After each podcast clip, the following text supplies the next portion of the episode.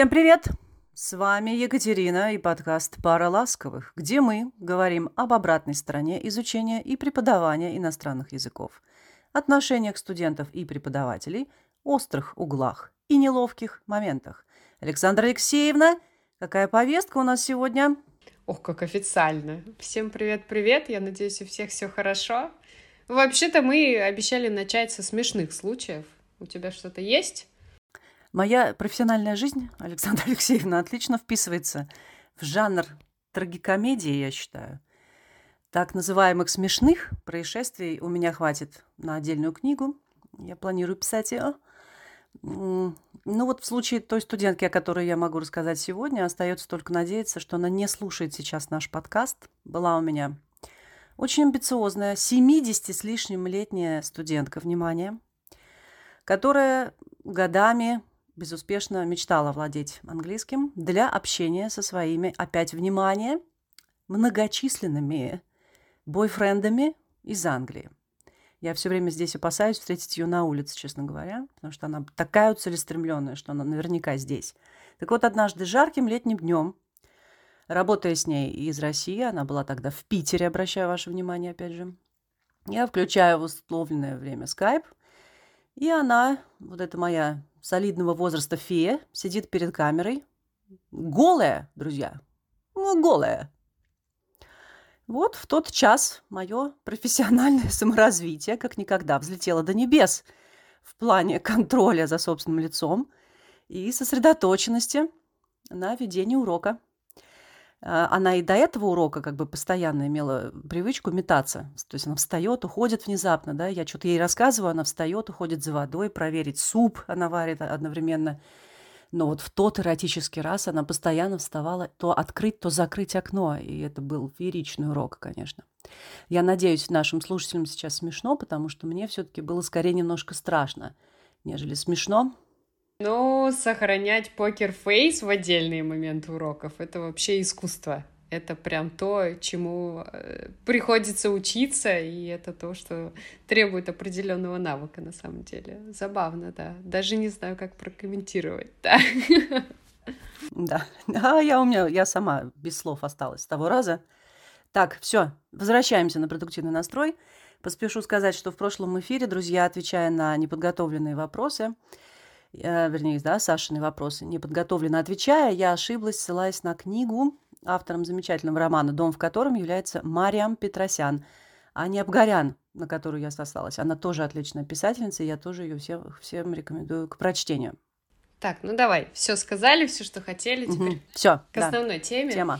Uh, у нас накопились вопросы, отклики от слушателей, которые в основе своей перекликаются. Вот, например, Соня задает очень хороший вопрос – Хочу спросить, откуда у вас берется эта безумная инициатива изучать и учиться долгое время, не переставая еще и обучать других? Катя, что скажешь? Ой, позвольте процитировать неизвестного интернет-автора. Э, этот, этот стихотворение у меня распечатано на ватмане и висит на стене. «Не кури, не влюбляйся, не пей вина, и на лбу у себя высеки Жизнь тебе для того дана, чтобы ее посвятить лингвистике. А? Прелесть какая. Я думаю, Соня сама ответила на свой вопрос. Инициатива безумная. Вот тот эпитет, что нужен. Мне кажется, люди учатся, когда у них нет работы. Или они от нее подустали. Учиться зачастую легче, чем учить. По мне так. А еще по своему опыту, опять же, отмечу, что наступает в жизни момент, когда ты не хочешь больше заниматься своей профессией и с ужасом понимаешь, что ты не умеешь в этой жизни делать больше ничего. И вот тогда приходится искать новые пути саморазвития в совершенно другой сфере. Это больно, рискованно, но совершенно необходимо. Как большой спорт, да? Да. Звучит очень драматично. Хотя я думаю, что многие преподаватели на самом деле могут освоить что-то еще в силу гибкости сознания и наличия разнообразных навыков. Я помню, моя преподаватель в универе говорила, что после 25 лет преподавания в театральный берут без экзаменов. Возможно, это правда где-то. Дарья, мама двух школьников, пишет, а не стали ли педагоги, учителя на своем рабочем месте уделять детям меньше внимания? И стали работать с меньшей самоотдачей в связи с появлением так называемых платных услуг репетиторства, потому что они берегут силы на онлайн, на домашнее обучение, ведь там заработок, там нужно удержать клиента, поэтому на основном рабочем месте обучение идет спустя рукава. Хороший вопрос. Я, честно говоря, всего пару преподавателей знаю, которые совмещают работу в школе и репетиторство, и они пашут прямо на износ. Хотя все равно большая часть их неурочной деятельности так или иначе связана со школой. И вообще лично мне кажется, что это очень мало реально совмещать, потому что школа забирает столько сил, что еще и работать частным образом. Те люди, кто это делает, я думаю, они просто вынуждены выживать финансово. И я с Дарьей соглашусь, что если люди совмещают эти две сферы, то, скорее всего, одна, а, наверное, даже и обе страдают. Поэтому, если вдруг у них получается совмещать эффективно, то это какие-то супермены. Я правда не представляю, как это можно делать элементарно физически, когда спать. А спать, Сашечка, нынче не модно. Спать — это роскошь. Да, которую мы позволить себе не можем. Не можем. Я считаю, друзья, что работа на класс имеет целью, к сожалению, не столько обучить предмету, сколько вот усадить метущихся, да, призвать к работе отвлекающихся. Все это выматывает меня, как преподавателя, и обкрадывает тех детей, кто пришел заниматься, вот тех, кому интересен мой предмет. На частном уроке, как правило, сидит тот, кто лично заинтересован, или там кого пытками замотивировали родители сидеть. И вот тогда вся работа направлена действительно на обучение и изучение. Поэтому я и верю в частный формат всей душой и больше не верю в школу. Это мы отвечали на вопросы. Значит, по многочисленным просьбам коллег мы решили поговорить сегодня про саморазвитие преподавателя, способность сохранять баланс между постоянным профессиональным ростом и чрезмерным самокопанием. Меня очень вдохновили ответы, которые для нас записали профессионалы своего дела, наши друзья и коллеги. И я сегодня с радостью промолчу, потому что на данном жизненном этапе я не ставлю для себя задачи получать очередные корки и осваивать новую никому неведомую лексику. Я вот сейчас вижу свое саморазвитие в уходе или как минимум отходе на самосохраняющее расстояние от профессии, на которую положила столько лет своей жизни. Поэтому с радостью предоставляю слово тебе, Саша, сегодня и нашим коллегам. Да, мы получили очень много интересных и очень разных ответов, и, к сожалению, даже не все нам удалось включить в выпуск, но дискуссию всегда можно продолжить в наших группах, в нашем канале в Телеграме и э, в группе ВКонтакте. А сейчас я предлагаю послушать нашу первую участницу. Угу. Мариша была когда-то моей студенткой. Вот одной из таких, которые все делают на 5 с плюсом – образцово-показательно. Я очень надеялась, что она станет переводчиком, потому что вот так мы с ней встретились в этом контексте. Но она стала не менее талантливым педагогом. Внимание, друзья! Добрый день, меня зовут Марина Кузбар, я учитель английского языка. Моя карьера началась в 2012 году, сразу после окончания педагогического университета. Я преподавала английский язык а, детям, подросткам, взрослым. Несколько лет назад у меня появилась возможность уйти в свободное плавание, и сейчас я преподаю английский онлайн, в основном взрослым и старшим подросткам. А, для меня профессиональное саморазвитие преподавателя – это каждодневный труд над собой, а, работа над уровнем языка, работа над методикой преподавания и работа над собой как личностью. Мы все знаем, что наши ученики к нам приходят в первую очередь как личности, и далее они уже видят нас, профессионалов. На данный момент я могу сказать, что у меня достаточно времени на профессиональный рост, я сама строю свой график, более того, я уделяю время этому, я посещаю несколько спикинг-клабов, где работаю над уровнем своего языка, я посещаю семинары, мастер-классы, где более опытные преподаватели делятся своим опытом.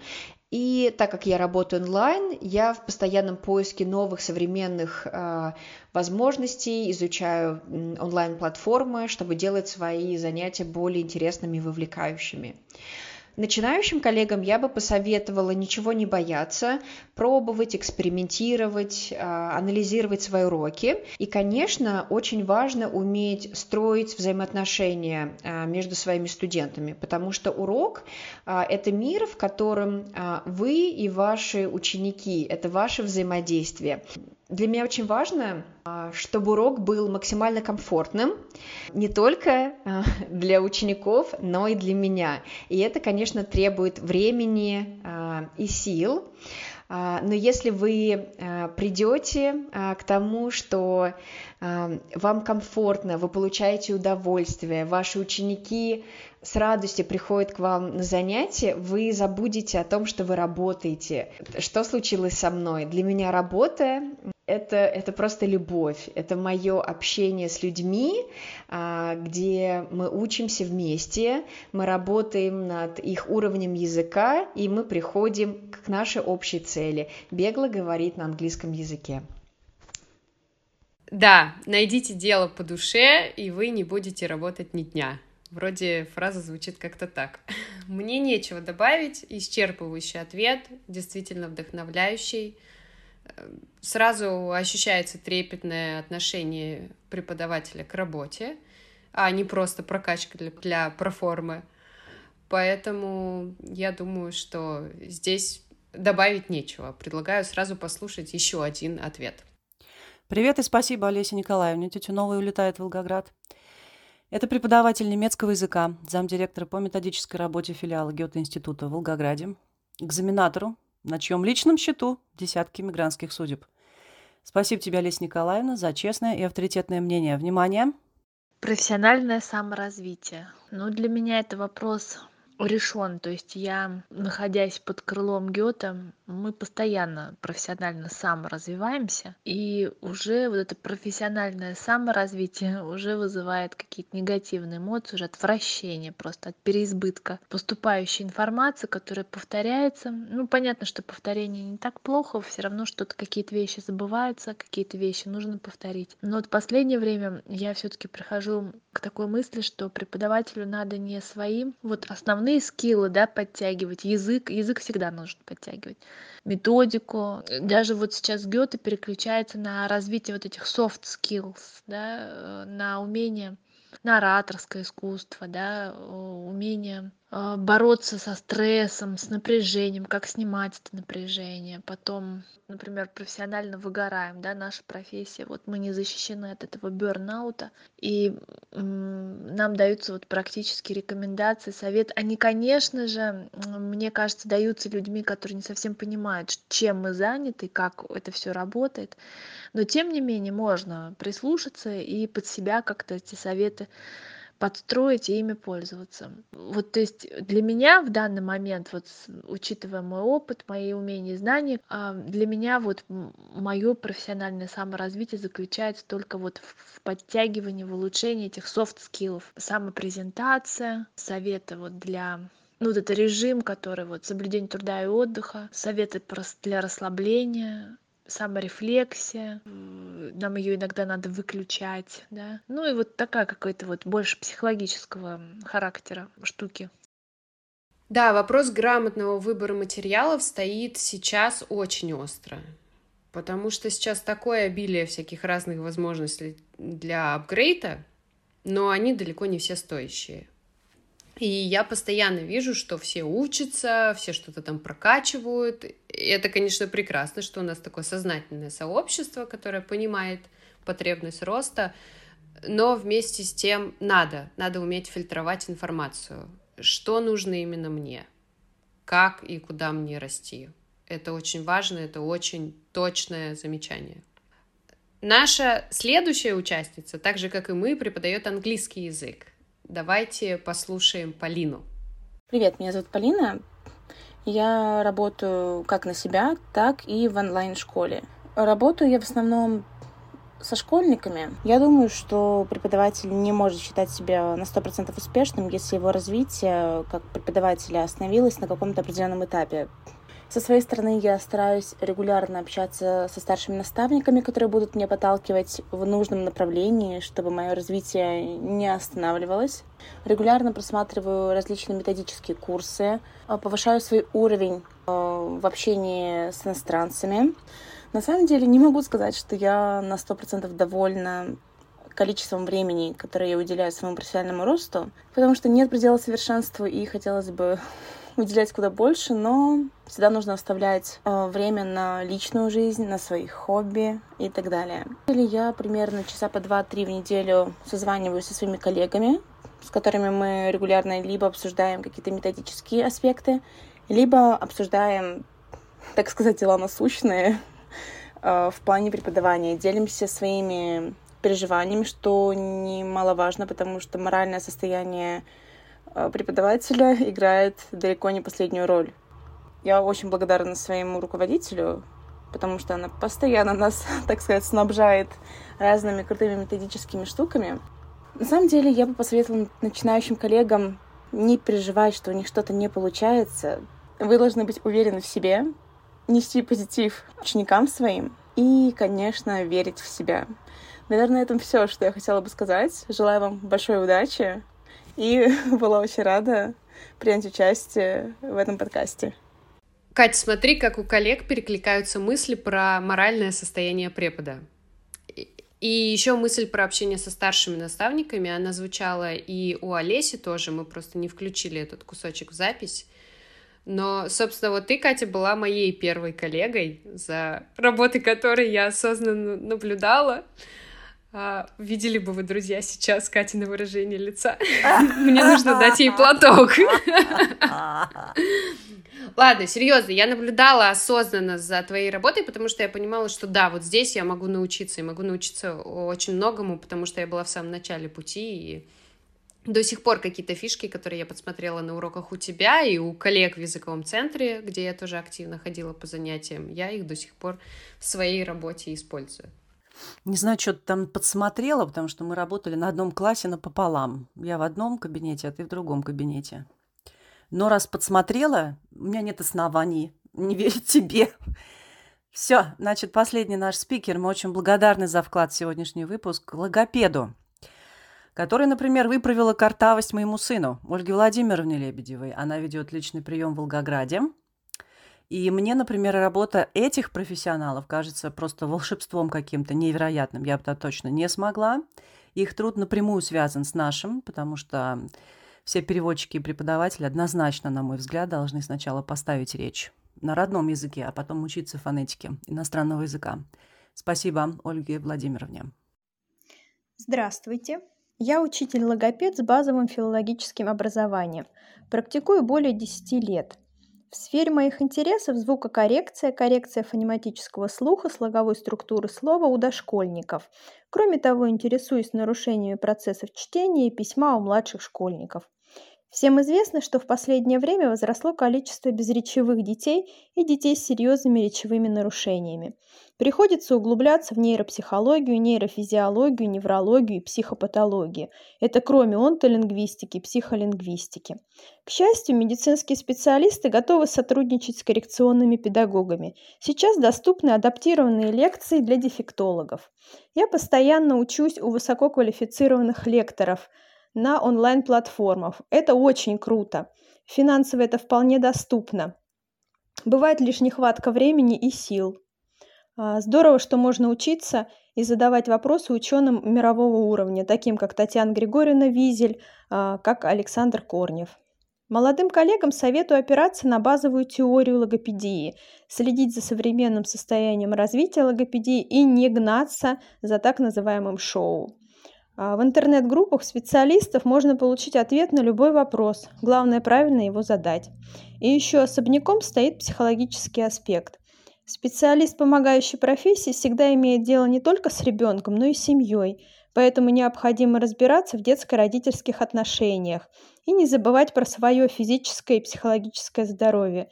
И вовремя пополнять свои ресурсы и уметь отдыхать.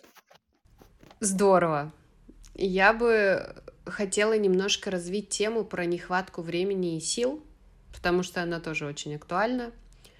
Многие преподы учатся летом, так как э, идет спад народу, и я тоже так делала. Хотя я не могу сказать, что у меня было сильно меньше студентов. Я в какое-то лето даже осознанно расчищала себе расписание, чтобы вечером погулять. Но вот последнее лето я пропустила. Я поняла, что я очень устала, и учеба впрок мне не пойдет. А, у меня была работа, но я работала действительно не очень много, и я нигде не училась, я не брала никаких курсов, не участвовала ни в каких спикинг-клабах, и я ни разу не пожалела. Потому что к сентябрю я вышла отдохнувшей, с ощущением хорошо проведенного лета и абсолютно готовой к новому учебному сезону. Я все это говорю к тому, что во всем важен баланс. И если мозг элементарно усталый, требует сна, восстановления, тишины, спокойствия, то не надо в него пихать новые знания, какие бы ценные они ни были. И студентам своим я всегда говорю, что при потере мотивации неделя перерыва не скажется на их прогрессе в целом, но она может реально придать им сил. И отсюда растет еще один э, момент в моей вот этой философии э, саморазвития. Я за дробное развитие, потому что при нынешнем темпе жизни, ну, это должен быть прям наивысший приоритет — Э, чтобы человек выделил время и выделил, кстати, еще финансы, про которые, да, тоже не стоит забывать. Это действительно сложно. А вот делать какие-то небольшие шажки регулярно, это, по моему мнению, очень мудро и тоже результативно. Я, например, слушаю подкаст для носителей на английском он короткий, зато я каждый день могу легко найти время, чтобы его послушать. И я могу его переслушать, если мне нужно освежить какую-то понравившуюся лексику.